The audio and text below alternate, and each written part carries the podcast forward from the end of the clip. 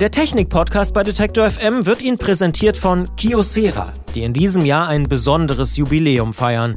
Seit 25 Jahren gibt es Drucker und Multifunktionssysteme mit der besonders wirtschaftlichen und umweltfreundlichen Ecosys-Technologie. Durch ihre Keramiktechnologie sind die Produkte extrem langlebig. Das schont die Umwelt und das Portemonnaie.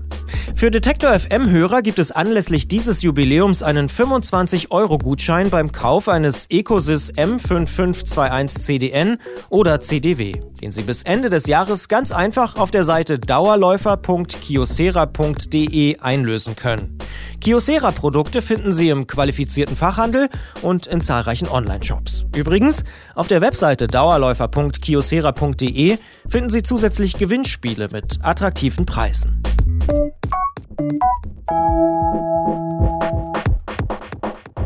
Familienschnappschüsse oder Videos mit dem Smartphone machen, das kann ja mittlerweile irgendwie jeder. Meine Mutter macht das, genauso auch meine Oma. Da bekomme ich ab und zu mal ein paar Fotos über WhatsApp geschickt, was sie gerade so macht. Aber der neueste Trend in Sachen Fotos und Videos, das sind 360-Grad-Aufnahmen und Virtual Reality-Videos. Und die sollen jetzt langsam auch ins Wohnzimmer gelangen.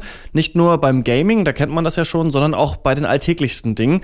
Können das aber auch meine Eltern oder Großeltern wirklich genauso einfach bedienen? Das kann uns der Virtual Reality Experte vom Fachmagazin CT erklären, Jan Keno Jansen. Schönen guten Tag, Herr Jansen. Moin, moin, guten Tag. 360-Grad-Aufnahmen ganz einfach zu Hause aufnehmen. Einige Hersteller versprechen das. Wie funktioniert das? Was braucht man dafür? Also man kann so 360 Grad Fotos, die kann man auch einfach mit einem normalen Smartphone machen. Das ist einfach eine Software. Da muss man sich dann halt einfach ganz oft um die eigene Achse drehen und nach oben und unten fotografieren und das Handy baut das dann zusammen. Aber für Videos benötigt man eine Software. Und ähm, ist die teuer? Also ich habe mir gerade noch mal vor dem Interview die Preise angeguckt, weil ich die gar nicht mehr so genau im Kopf hatte.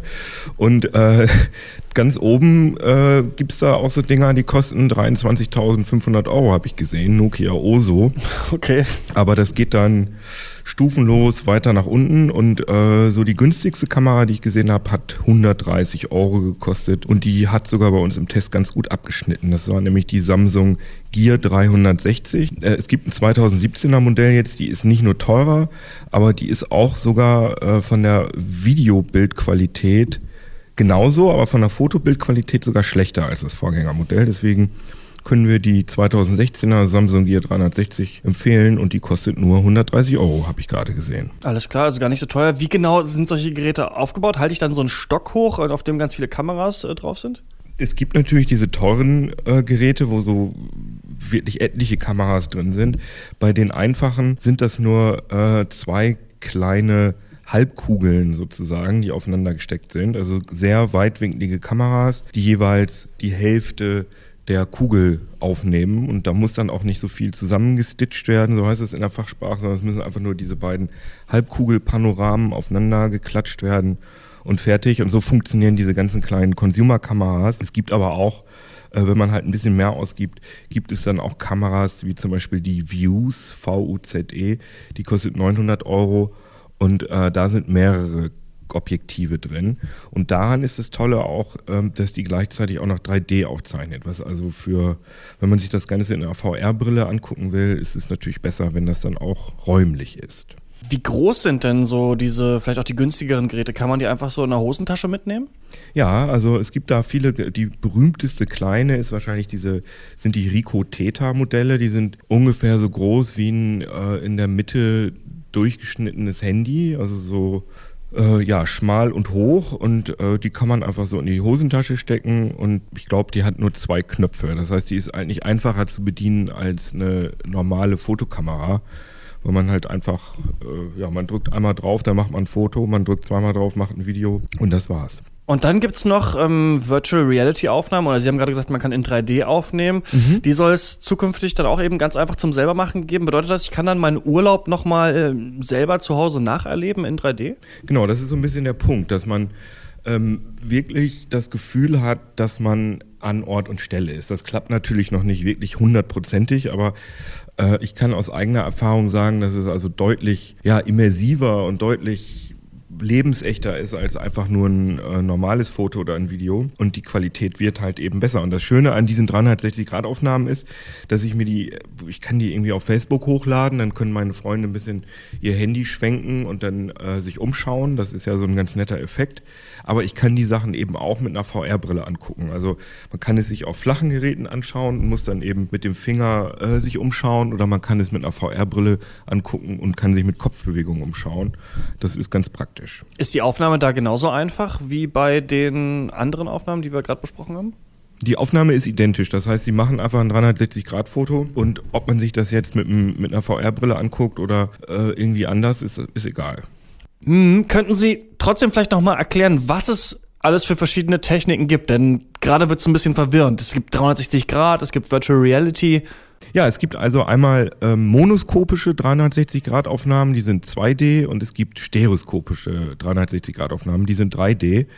Ähm, ich kann mir die aber alle, wenn ich Lust habe, einfach auf dem normalen Monitor oder auf dem Handy angucken. Ich kann die aber auch beide Arten, kann ich auch in der VR-Brille anschauen. Und gibt es das auch beides als äh, Kombination in einem Gerät zur Aufnahme?